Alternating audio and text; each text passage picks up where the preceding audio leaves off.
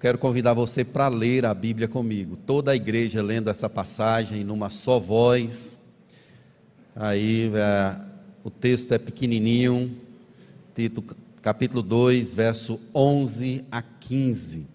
Nós vamos falar sobre a incomparável graça de Deus. Vamos ler juntos? Porquanto salvadora renegadas a impiedade e as paixões mundanas, vivamos no presente século sensata, justa e piedosamente, aguardando a bendita esperança e a manifestação da glória do nosso grande Deus e Salvador Jesus Cristo, o qual a si mesmo se deu por nós, a fim de remir-nos de toda iniquidade e purificar para si mesmo, zeloso de boas obras. Dize estas coisas, exorta e repreende com toda a autoridade. Ninguém te despreze. Amém? Vamos orar? Deus, fala conosco agora em nome do Senhor Jesus. Colocamos-nos diante do teu altar pedindo graça, unção, o mover do teu espírito aqui na transmissão da tua palavra. Confessamos, ó Deus, a nossa incapacidade de nós próprios é, explicarmos a contento a tua palavra. Por isso precisamos do agir do Senhor. Sem ti nada podemos fazer.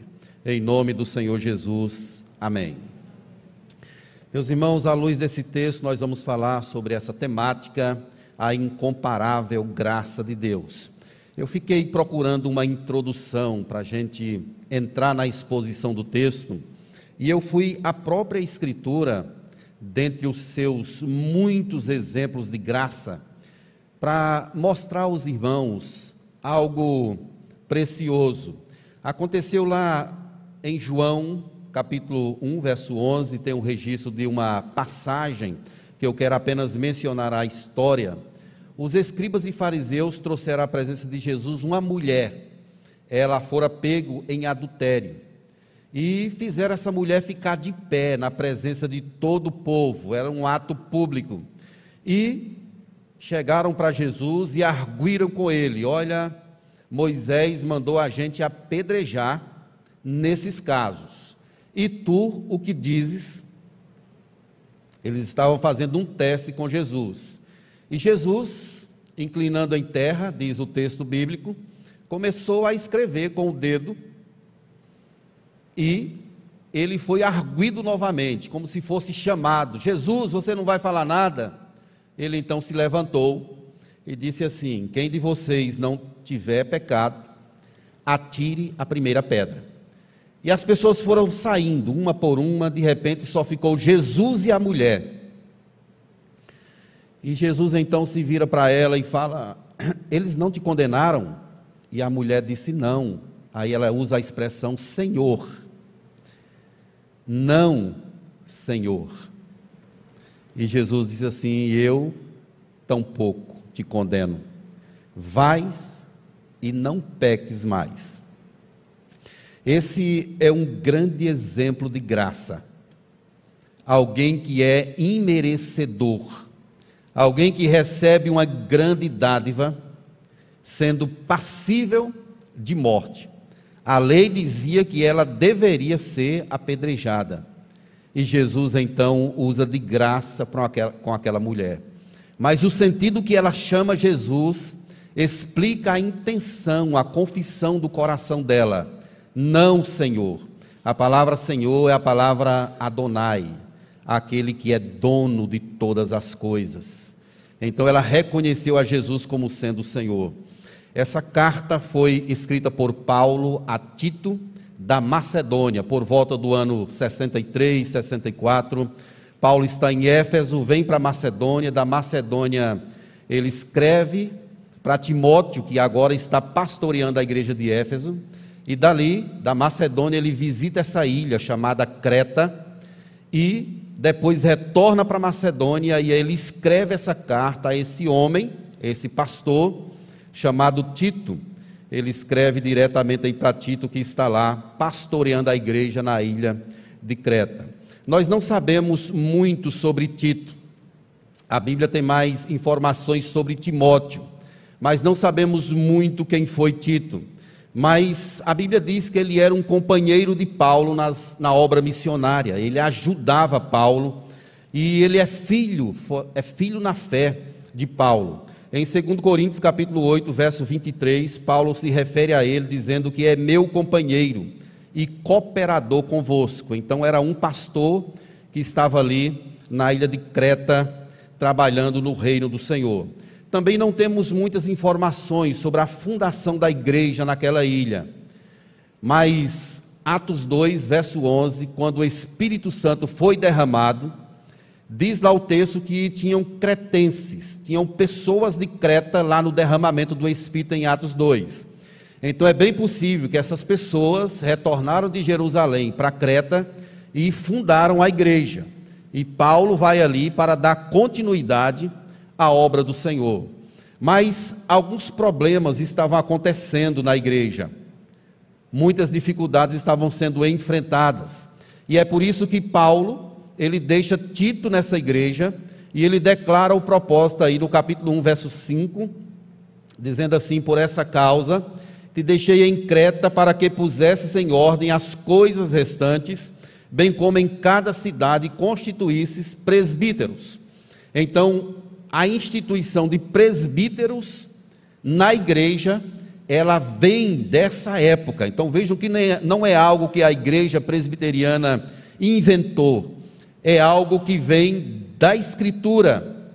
Paulo deixa Tito em Creta exatamente para ele constituir liderança, e ele vai dizer aí no capítulo 1 ainda sobre as qualificações desses líderes, o que, que eles deveriam ter para assumir liderança na igreja de Deus, como eles deveriam se comportar, por que, que precisaria ser homens consagrados? Porque na ilha tinham chamados de falsos mestres eram os disseminadores de heresias, de ensinos falsos. Somente líderes devidamente preparados, homens de Deus, consagrados, com a palavra no coração, eles seriam capazes dessa forma de combater esses falsos mestres. Se você olhar o capítulo 1, verso de número 11, Paulo recomenda a Tito: é preciso fazê-los calar, porque andam pervertendo casas inteiras ensinando que não devem por torpe ganância. Ou seja, esses homens trabalhavam por dinheiro. E eles disseminavam o mal, distorciam, combatiam o apostolado de Paulo. Diziam que Paulo não era digno de pregar na igreja pelo que ele fizera anteriormente. E esses presbíteros, eles seriam exatamente esses proclamadores da Escritura eles iriam falar de Jesus, do fundamento, daí a necessidade deles. Queridos, a melhor forma de combater a heresia na igreja é ensinando a verdade. Não tem como proteger a sua alma, a sua vida, não tem como proteger a sua casa, a igreja, sem o ensino da verdade. É conhecendo a verdade que nós nos livramos de situações é, relacionadas a heresias. Então ensine a verdade. É o que Paulo vai dizer a Tito. Verso, capítulo 2, verso 1, ele diz assim: Tu, porém, fala o que convém à sã doutrina. Combate esses homens ensinando a sã doutrina, ensinando a verdade. E aí ele diz que Tito deve orientar os idosos, os moços, os servos, capítulo 2, verso 9. E ele próprio, Tito, deveria tornar-se padrão de boas obras no ensino, na linguagem, no procedimento. Como era que Tito e os presbíteros da igreja deveriam combater as heresias, pregando a palavra, ensinando a verdade. Eu quero é ver alguém é, enganar você, biblicamente, se você conhecer a verdade. É difícil. Quando você escuta alguma coisa estranha, você tem um negócio que acende. Diz assim, tem alguma coisa errada nesse negócio. Não está batendo. Não está certo. Não tem como ser assim, porque há um parâmetro, e o parâmetro é a verdade de Deus, é a doutrina, é a escritura sagrada. Não tem como enganar uma pessoa que conhece a verdade. Os homens maus, os impostores, os falsos mestres enganam quem não tem o conhecimento da verdade. Aí fica fácil da pessoa ir, feito menino, para lá e para cá, levado por qualquer vento de doutrina. Mas quando você é alicerçado na Escritura, você sabe discernir o que é certo e o que não é certo. Então, combatendo a heresia, ensinando a verdade. Tito deveria combater e pregar a palavra de Deus. Isso é bem claro aí. Capítulo 1, verso 9 diz que Tito deveria exortá-los e convencê-los por meio da sã doutrina. Um comentarista diz que a única forma eficaz contra as mentiras de Satanás é a verdade de Deus. A declaração, assim diz o Senhor, é a resposta conclusiva a qualquer tipo de discussão. O que esse comentarista quer dizer é o seguinte: é que diante da palavra de Deus, todos nós, devemos nos calar. Se Deus disse, está dito. Que assim seja. Então, assim diz o Senhor. E nós vamos encontrar isso exatamente aqui na Escritura Sagrada. A graça, meus irmãos, ela é o fundamento que possibilita a igreja a viver de forma agradável ao Senhor nesse mundo caído, nesse mundo deturpado. Nós estamos vivendo um tempo de crise. E a carta, as cartas que se parecem com essa são as cartas a Timóteo. E lá no capítulo 3 diz assim: Nos últimos tempos sobreviriam dias difíceis, e nós estamos enfrentando isso, e temos de nos proteger, e não há outra forma de nos proteger senão nos apropriando da verdade que é a palavra de Deus. Semana passada, uma irmã me mostrou um, um vídeo que está chegando na Netflix a respeito de crianças. É uma covardia fazer isso com as crianças. É um tipo de ensinamento tão sorrateiro, tão diabólico, que uma vez apropriado, ele vai minando, destruindo os fundamentos. E quando a criança ela vai se desenvolvendo, vai se tornando adolescente, ele vai ficando com o pensamento dividido, duplo, dúbio nesse sentido de teologia, nesse sentido de escritura. Como é que a gente vai combater isso? Nós temos de ensinar a verdade também às nossas crianças. Falando dos princípios elementares da palavra de Deus, para quando eles forem arguídos. Muitos jovens, adolescentes chegam nas faculdades e se perdem são levados por mentes usadas por Satanás contra a palavra de Deus.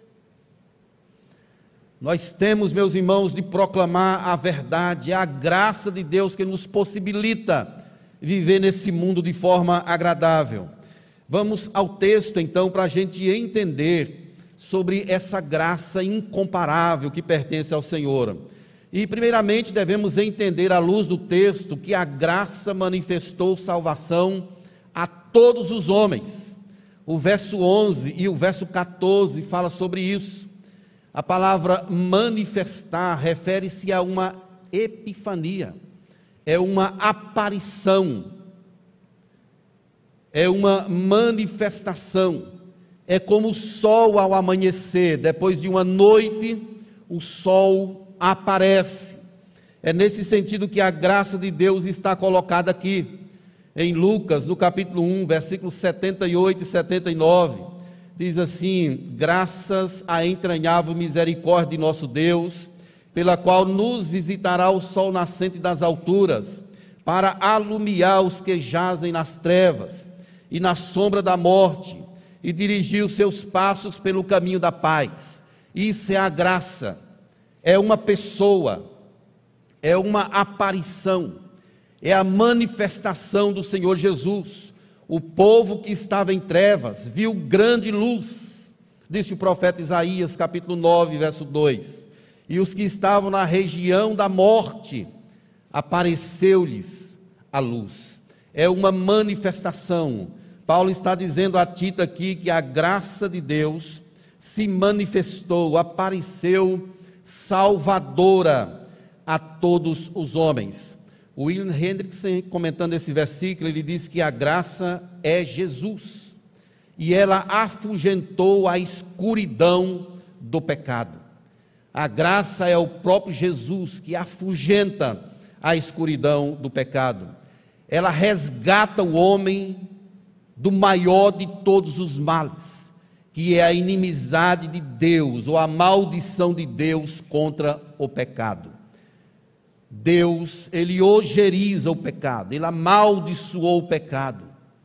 Mas a graça resgata as pessoas exatamente dessa maldição.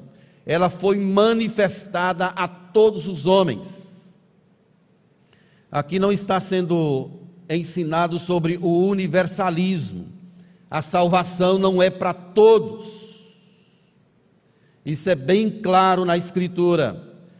Essa a todos os homens se refere exatamente a essas pessoas que ele falou no capítulo anterior, falando sobre homens, mulheres, jovens, moços, casados, pessoas que foram alcançadas, vistas por Deus desde a eternidade. Essas pessoas foram alvos da graça e da misericórdia do Senhor. Nós não podemos acreditar na heresia da salvação universal nem todas as pessoas serão salvas. O sangue de Jesus é suficiente para salvar a todos, mas é eficiente ou se torna eficiente apenas na vida das pessoas que foram vistas antes da fundação do mundo. A salvação, a manifestação da graça, não depende do querer do homem, não é uma busca do homem, não é o homem quem encontra a graça, é Deus quem a revela. 1 Timóteo capítulo 4, verso 10, é claro, quando ele fala assim: o Deus vivo, que é o Senhor de todos os homens, especialmente dos fiéis. O chamado do Evangelho é para todos. Vinde a mim todos vós que estáis cansados.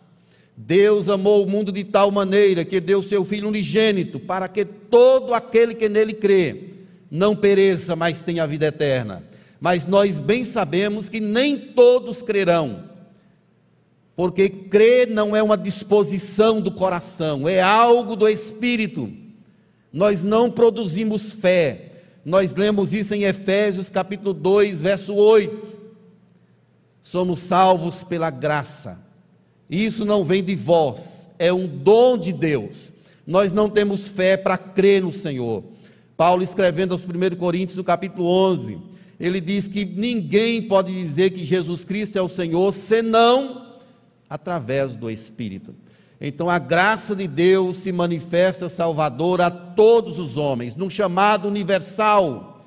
Venham, vejam o que Deus está fazendo, mas nem todos terão possibilidade de crer. À volta de Jesus tinha sempre uma grande multidão Mas nem todos estavam ali porque de fato amavam a Jesus. Estavam ali pelo alimento, pelos milagres, por outras coisas. Muitos são chamados, poucos os escolhidos. Nem todos conseguem entrar pela porta estreita, o caminho é apertado. Nem todos conseguem, porque precisa do toque de Deus, da graça do Senhor, do agir de Jesus Cristo. É por isso que Paulo está orientando a Tito, dizendo que a graça se manifestou, apareceu salvadora a todos os homens. E aí, o verso 14 nos explica como foi que essa graça se manifestou. Quando fala assim: Cristo a si mesmo se deu por nós, e Jesus se tornou nosso substitutivo. Para quê? Para remir-nos e essa palavra remia aí do verso 14 significa um preço que foi pago por um resgate. É claro que esse é o preço da morte do Senhor Jesus Cristo na cruz do Calvário. Ele nos resgatou. morrendo na cruz, vertendo o seu sangue por cada um de nós. Agora, meus irmãos, diz 1 Pedro, capítulo 2, verso de número 24, carregando ele mesmo em seu corpo sobre o madeiro os nossos pecados, para que nós mortos para os pecados, vivamos para a justiça, por suas chagas foste sarados. O preço do resgate foi a vida do Senhor Jesus Cristo. Então, meus irmãos, primeiramente entendemos que a graça de Deus se manifestou salvadora a todos os homens. É uma aparição. Que bom, a gente estava em trevas, perdidos, cegos, surdos, e de repente Deus, por sua graça, resolveu iluminar a nossa vida. E aí, de repente, a gente percebe que as coisas estão mudando na nossa caminhada, nosso comportamento, o jeito da gente tratar as pessoas, viver a palavra. É o Espírito Santo que passa a morar em nosso coração, conduzindo a nossa vida agora para a glória do Senhor, levando-nos a viver uma vida que de fato honra ao Senhor. Nós estávamos perdidos e fomos achados, éramos cegos, pobres. Jesus nos deu do seu ouro, justificou a nossa vida, de forma que hoje nós temos livre acesso à presença dEle, não pelo nosso mérito, mas pela graça maravilhosa do Senhor. Mas tem uma outra lição que essa passagem nos ensina, é que a graça, ela nos educa para renunciar às paixões da carne e viver para Deus. É o que nos diz aí o verso de número 12, olha aí na sua Bíblia. Educando-nos para que, renegadas as, a impiedade e as paixões mundanas, vivamos do presente século sensata, justa e piedosamente. A graça nos educa. E é interessante, meus irmãos, que a palavra grega utilizada aqui, ela está relacionada ao ensino, à formação e ao discipulado. Aí da palavra educa. É dessa palavra que vem a palavra pedagogia e que nós temos em nossos estudos. A graça é como um professor, ela vai nos ensinando passo a passo sobre a vontade de Deus, o que Deus planejou, o que Deus quer. A graça é um professor que vai aí nos mostrando. Ao sermos alcançados por Deus, passamos a ser templos do Espírito. E Ele agora vai revelando ao nosso coração as verdades de Deus, Ele é o nosso conselheiro, Ele vai nos lembrando aquilo que Cristo fez, os ensinamentos da palavra, Ele vai despertando nosso coração para a oração, Ele vai trabalhando em nossa vida. Quando a graça chega em nossa vida, nós temos agora um professor, e ele vai nos corrigindo, é uma caminhada. A gente começa lá do beabá, vai crescendo, vai conhecendo mais a Deus, e temos aí esse grande professor eficaz em nosso coração que é o Espírito Santo. A graça nos educa, para quê? Para que a gente renuncie, renuncie à impiedade, ele nos capacita a renunciar, a renegar a impiedade e a palavra impiedade aí significa um viver libertino, exagerado. Um viver que não agrada a Deus. A impiedade ela tem um sentido amplo na escritura. É o mal que está presente no coração do homem, portador da velha natureza, todos nós. Mas a graça vai lapidando-nos para a gente ir renunciando abrindo mão daquilo que causa desprazer a Deus. Mas não apenas isso, a graça, ela vai nos livrando das paixões mundanas. Isso aqui significa desejos fortes.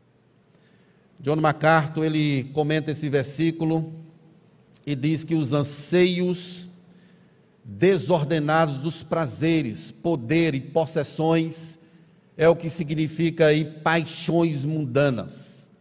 O Espírito Santo vai trabalhando em nosso coração, tirando prazer das coisas efêmeras da terra, do dinheiro, do prazer desenfreado, das possessões. De repente a gente descobre que não podemos nos agarrar fortemente às coisas da terra. Tudo aqui é passageiro. Tudo é passageiro. Chega um momento na nossa vida que o dinheiro, a fama, a proeminência não tem sentido. Títulos, escrituras, tudo isso são coisas da terra e os filhos de Deus sabem disso, porque o Espírito Santo vai capacitando essas pessoas, vai treinando-as para abrir mão para renegar isso. Esses desejos fortes, paixões, possessões. Esse tipo de situação não pode fazer parte da nossa vida, porque o nosso foco é outro. Pensai nas coisas lá do alto, não nas que são aqui da terra. Deus não nos chamou para a gente conquistar o mundo. Deus nos chamou para a gente glorificá-lo onde quer que estejamos e com o que tivermos em nossas mãos. Devemos tributar a Deus a honra, a glória e o louvor em toda e qualquer situação. Quando somos alcançados por Deus, acontece uma ruptura entre o passado e o presente. Paulo escreveu em 2 Coríntios 5,17: E assim, se alguém está em Cristo, é nova criatura as coisas antigas passaram e eis que tudo se fez novo. O verdadeiro, o verdadeiro crente rejeita as coisas do mundo. Porque a Bíblia diz que quem quiser ser amigo do mundo constitui-se inimigo de Deus. O cristão, ele é levado a não se conformar com esse século, mas a renová-lo por uma nova disposição que ele tem em sua alma, em sua vida. Então, meus irmãos, a graça ela é esse professor que vai nos educando, vai nos dirigindo, primeiramente para a gente renunciar. Renuncie às paixões, às coisas ínfimas, pequenas da terra. Tem gente que se gloria porque é doutor. Que bom. Se você é doutor, glória a Deus por isso. Coloque esse negócio aos pés do Senhor Jesus. E não tenha nenhuma jactância em relação a isso. Pelo contrário, um sentimento de gratidão ao Senhor.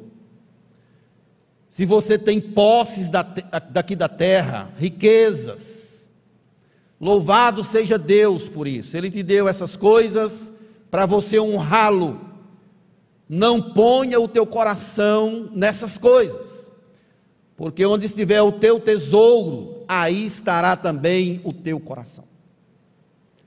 Não podemos servir a Deus e às riquezas. Por isso, meus irmãos, cada passo que dermos, cada conquista que tivermos, devemos dedicar tudo ao nosso Deus, porque Ele é digno de honra, de glória e de louvor tudo pertence a, a Ele e é para a glória dele. Mas a graça de Deus, ela nos educa para uma outra questão. Agora ele pega o lado positivo.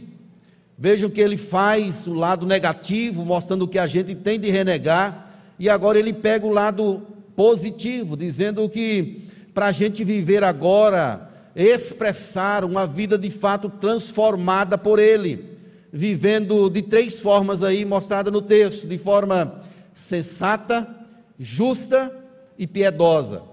Não é somente renegar o lado mal, mas é a gente assumir agora uma nova identidade, uma nova postura, vivendo de forma sensata. Isso, essa palavra sensatez, ela significa um domínio de nós próprios.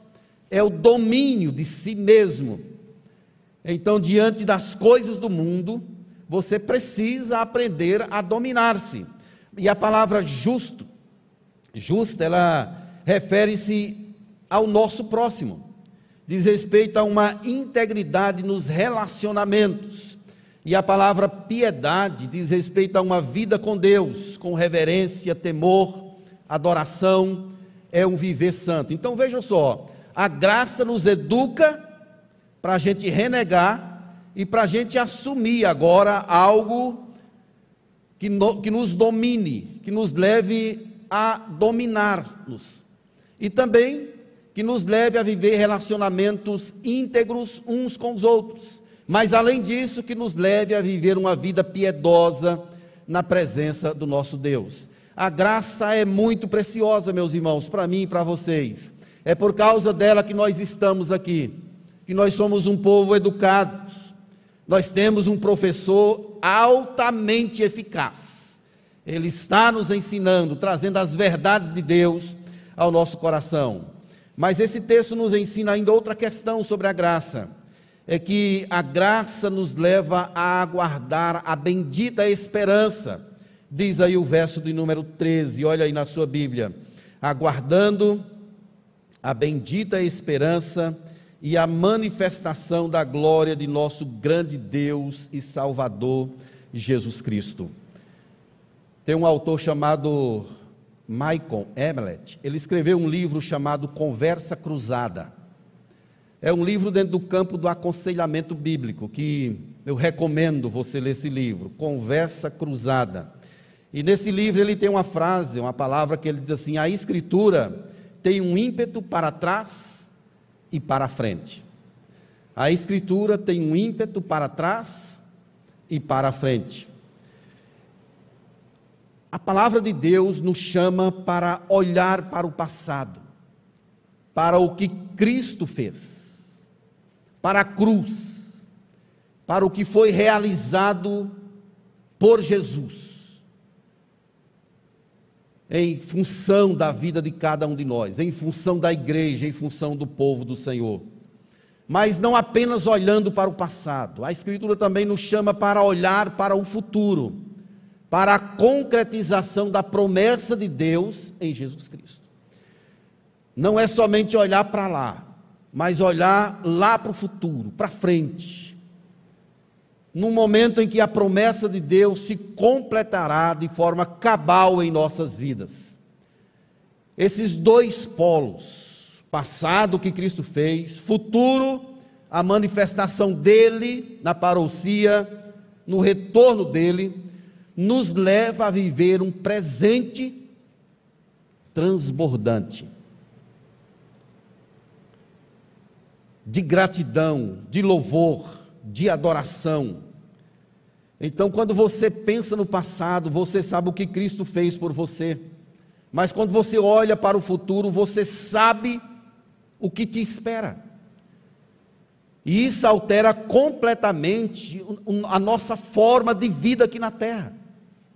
É por isso que Paulo diz que já não sou eu mais quem vivo, mas Cristo vive em mim.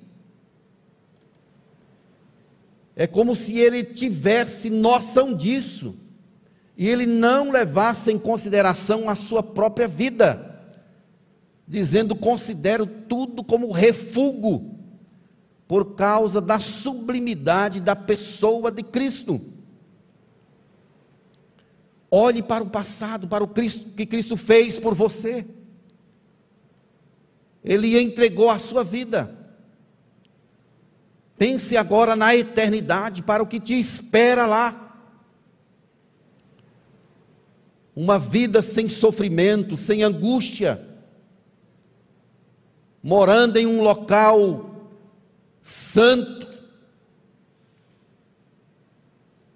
tendo agora os olhos livres de toda lágrima. Isso altera completamente a nossa forma de vida aqui na terra. Essa é a bendita esperança. É por isso que Paulo falou em Gálatas 5:5, porque nós, pelo Espírito, aguardamos a bendita esperança da justiça que provém da fé. E ele fala outra vez aqui usando a palavra epifania, que é a palavra aparição. É o momento que Cristo vai aparecer. Agora pense na glória desse ato. Imagina aí, repentinamente, Jesus aparece nas nuvens. Você escuta o clangor da trombeta, chamando, chegou o fim, o juízo será anunciado. Essa é a bendita esperança, meus irmãos, é o grande encontro da alma com o corpo. As pessoas que estiverem mortas, elas ressuscitarão, estarão todas diante do Senhor. Essas coisas, meus irmãos, devem encher o nosso coração deve levar-nos a um desejo intenso de viver essa realidade. É a graça que nos faz ver isso. Nós devemos almejar esse grande dia vivendo em razão dele. O crente, o servo de Deus, não pode ter um dia para você não pensar nisso. É a nossa vida é o propósito global de Deus, é a síntese do Evangelho. Certamente será o segundo maior acontecimento da história, porque o primeiro foi o nascimento de Cristo, o segundo será o seu retorno. Será um momento indescritível nós estamos caminhando para Ele. Quando nós olhamos para as profecias, nós percebemos que esse dia está mais próximo. Devemos desejá-lo ardentemente. Como João escreveu em Apocalipse: Maranata, hora vem, Senhor Jesus. Essa é a nossa direção, meus irmãos, o nosso anseio, a nossa vida é o momento em que Cristo virá e completará o plano de Deus estabelecido desde a fundação do mundo. Jesus virá. E a igreja deve viver em razão disso o tempo todo. Isso deve nos despertar.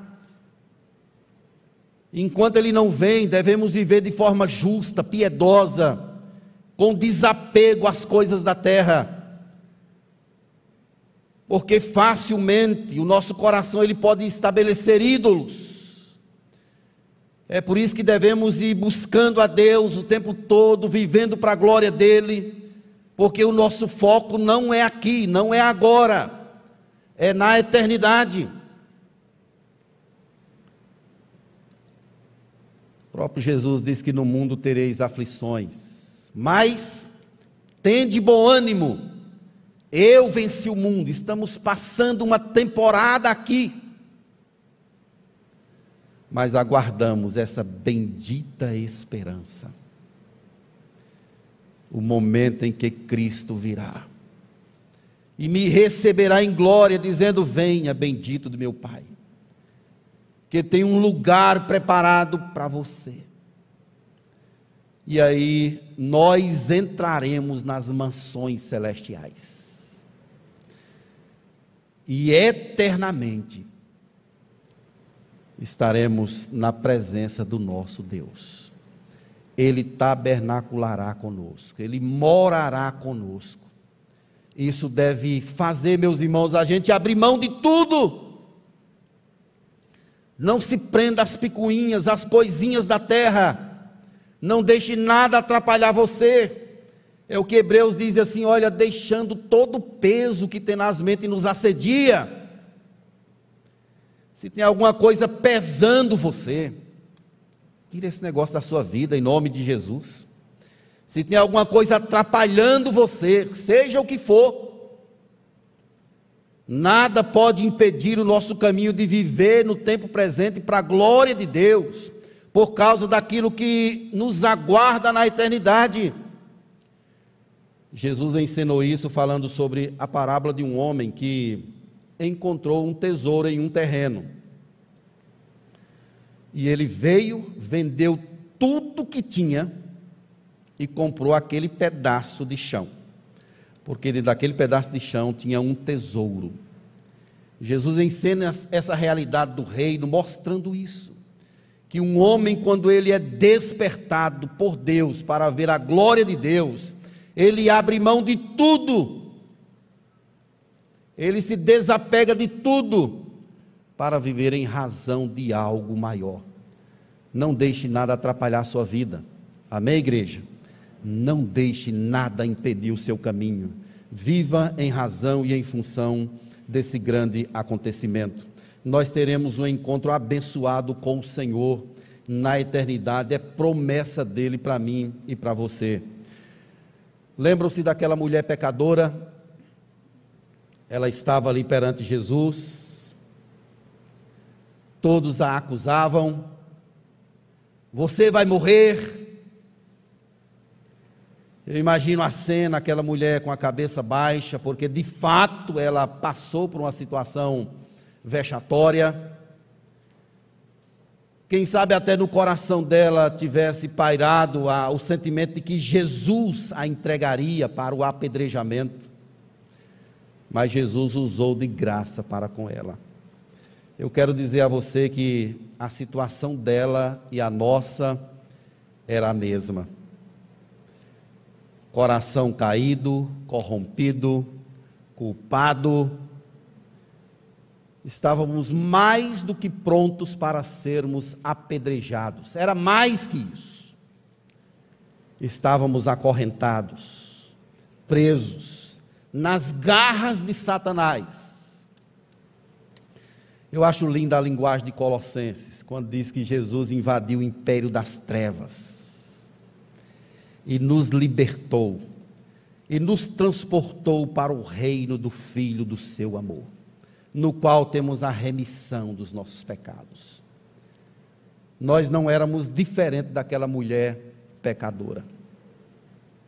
Nós éramos culpados também.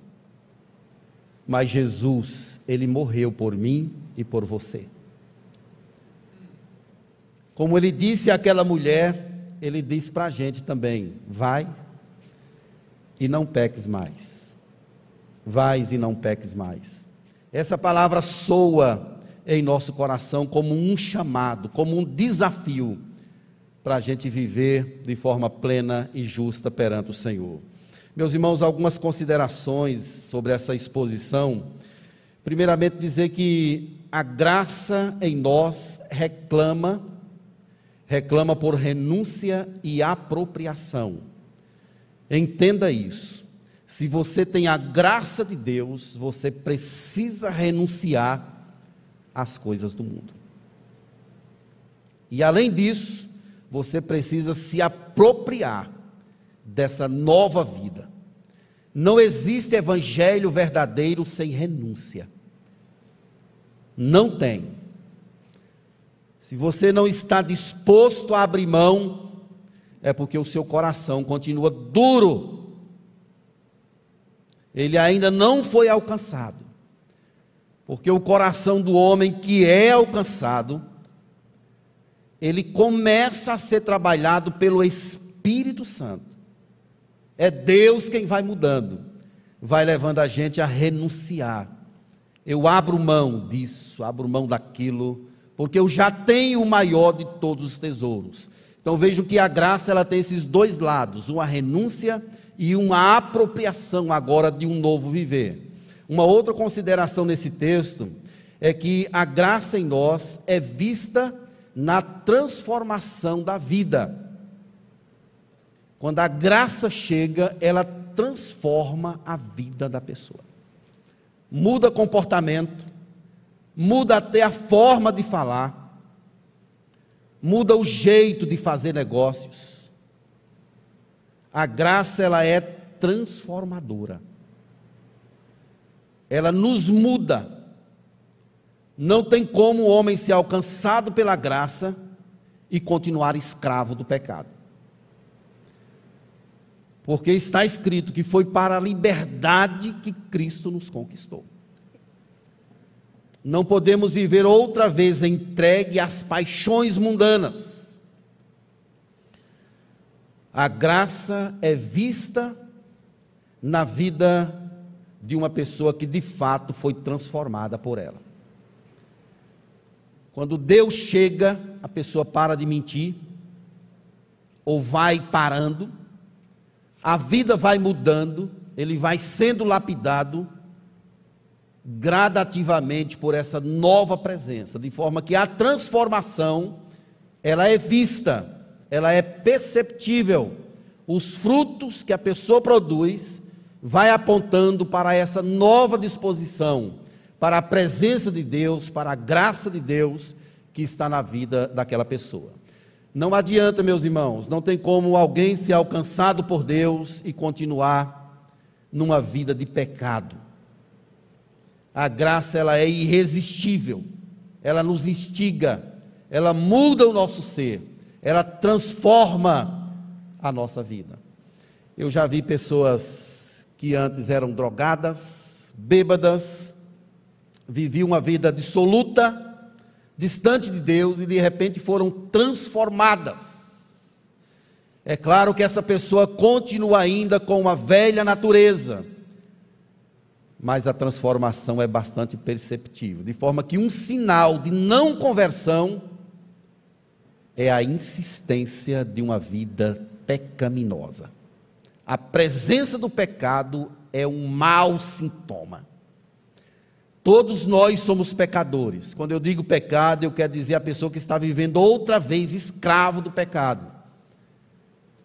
Eu vi o pastor falando aqui de manhã de forma bastante profunda e impactante sobre essa mudança que nós todos devemos ter na vida e na mente. Nós não temos uma ideologia, o nosso foco é a palavra de Deus, é a Escritura. É por isso que diante dela nós todos devemos nos calar. Isso é a transformação de Deus em nossa vida. Você não está na terra para servir a você mesmo, não está na terra para servir aos homens. Você está na terra para satisfazer a vontade daquele que te arregimentou, daquele que te tirou das trevas para a maravilhosa luz. Não tem como estar nas trevas e na luz ao mesmo tempo. Uma última consideração, meus irmãos, desse texto é que só é possível viver um presente abundante se mantivermos os olhos no passado, na cruz, e ao mesmo tempo na eternidade, naquilo que Deus vai fazer em nossa vida. É isso que nos instiga, que nos leva a viver um presente em abundância, glorificando, celebrando, adorando ao nosso Deus, enfrentando os problemas, vivendo cada etapa, cada dia, é de olho no passado, no que Cristo fez, e de olho também no futuro, naquilo que nos aguarda. É nessa direção que nós devemos seguir, vivendo uma vida abundante, cheia de Deus, disposta para o evangelismo, disposta para servir ao reino de Deus, naquilo que Ele nos chamar para fazer, seja onde for, seja o que for. O importante é nós estarmos envolvidos nessa obra grandiosa do Senhor. Ele te chamou para algo grande. Talvez você nem descobriu ainda o que Deus quer da sua vida. E quem sabe você está se contentando com coisas pequenas. Deus quer usar mais você. Por isso, vai tirando o mundo cada vez mais da sua vida. Foque na eternidade e viva para a glória de Deus. A graça é incomparável e ela é uma dádiva, é um presente de Deus para mim e para você. E por esse presente maravilhoso nós devemos glorificar o nome desse, do nome do nosso Deus. É por isso que Paulo exorta a Tito, ainda no versículo 15, para a gente concluir, dizendo assim: Diz essas coisas, exorta, repreende também com toda autoridade, ninguém te despreze. É o mandato para Tito pregar a palavra na ilha de Creta, sabendo que pregando a Jesus, a graça, a fé, o agir do Espírito, as coisas não darão errado, porque é uma garantia do próprio Deus de tornar eficaz o anúncio da Sua palavra à pessoa do seu Filho amado, Jesus Cristo.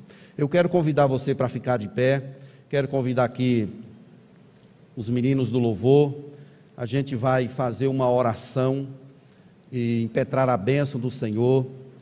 E na sequência nós vamos cantar um cântico. Antes da oração, no próximo sábado vai ter aqui uma programação dos, do Ministério de Casais. Louvores, os louvores são eternos, então a gente vai estar cantando aqui os cânticos antigos. E você poderá trazer, aí, se você vier, um quilo de alimento não perecível que vai ser levado para a cidade de Triunfo.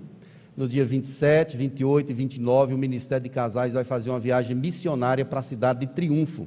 Então nós vamos passar lá um tempo evangelizando aí no mês de agosto, evangelizando, falando do Senhor e fazendo o trabalho ali que Deus nos incumbiu também, aí a tarefa do Ministério de Casais. Se você quiser ajudar para esse propósito, tem uns irmãos ali fora que podem de repente receber algum donativo, alguma coisa para a gente levar lá para a cidade de triunfo. Vamos orar ao nosso Deus, pedindo a graça dele sobre a nossa vida.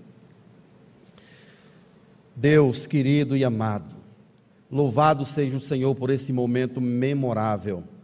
É um tempo de culto, um tempo de louvor e adoração ao nome que está acima de todo nome. Obrigado, Deus, por cada pessoa que o Senhor trouxe aqui nessa tarde, nesse início de noite. Nos ajude, ó Deus, a pensar na graça, no que o Senhor fez ontem, no que o Senhor fará no futuro. E que esse, esses dois polos, de fato, nos motivem a vivermos um presente cheio do Senhor, abundante, deixando as coisas que para trás ficam, ó Deus, possamos prosseguir para esse alvo maravilhoso, que é a salvação em Cristo Jesus. Aviva, ó Deus, cada pessoa que veio aqui, as pessoas que nos veem pela internet também, que eles sejam tomados pelo poder do Teu Espírito. Há uma garantia na Escritura, ó Deus, que a palavra do Senhor não voltará para ti vazia mas ela encontrará corações receptivos. Em nome de Jesus, que seja assim com o meu coração, com o coração dos meus irmãos, e que o nome do Senhor seja glorificado sobre todas as coisas. Declaramos, ó Deus, as tuas maravilhas em nossas vidas. Abençoe as famílias aqui representadas, Deus, em nome do Senhor Jesus. Abençoe aqueles que porventura estejam enfermos, que o Senhor possa visitá-los com graça. Aqueles que estão sofrendo, economicamente, que o Senhor possa levantar as tuas mãos e abençoar essas vidas, para a glória do Senhor. Mas eu te peço em nome de Jesus, se tem alguém precisando do aquecimento do teu espírito, visita esse coração agora, em nome do Senhor Jesus. Traz uma nova disposição, enche essa pessoa, ó Deus, do Senhor, da tua presença, para a glória do teu nome, nos leve a ter um coração grato sempre em tua presença, em nome do Senhor Jesus. Amém e amém. E agora, meus irmãos, que a graça e a paz de Jesus Cristo, nosso Senhor, o amor eterno e imutável de Deus, o nosso bendito Pai, que o poder e a glória do Espírito Santo repouse sobre nós, povo de Deus espalhado por toda a terra, agora e para todo sempre. Amém.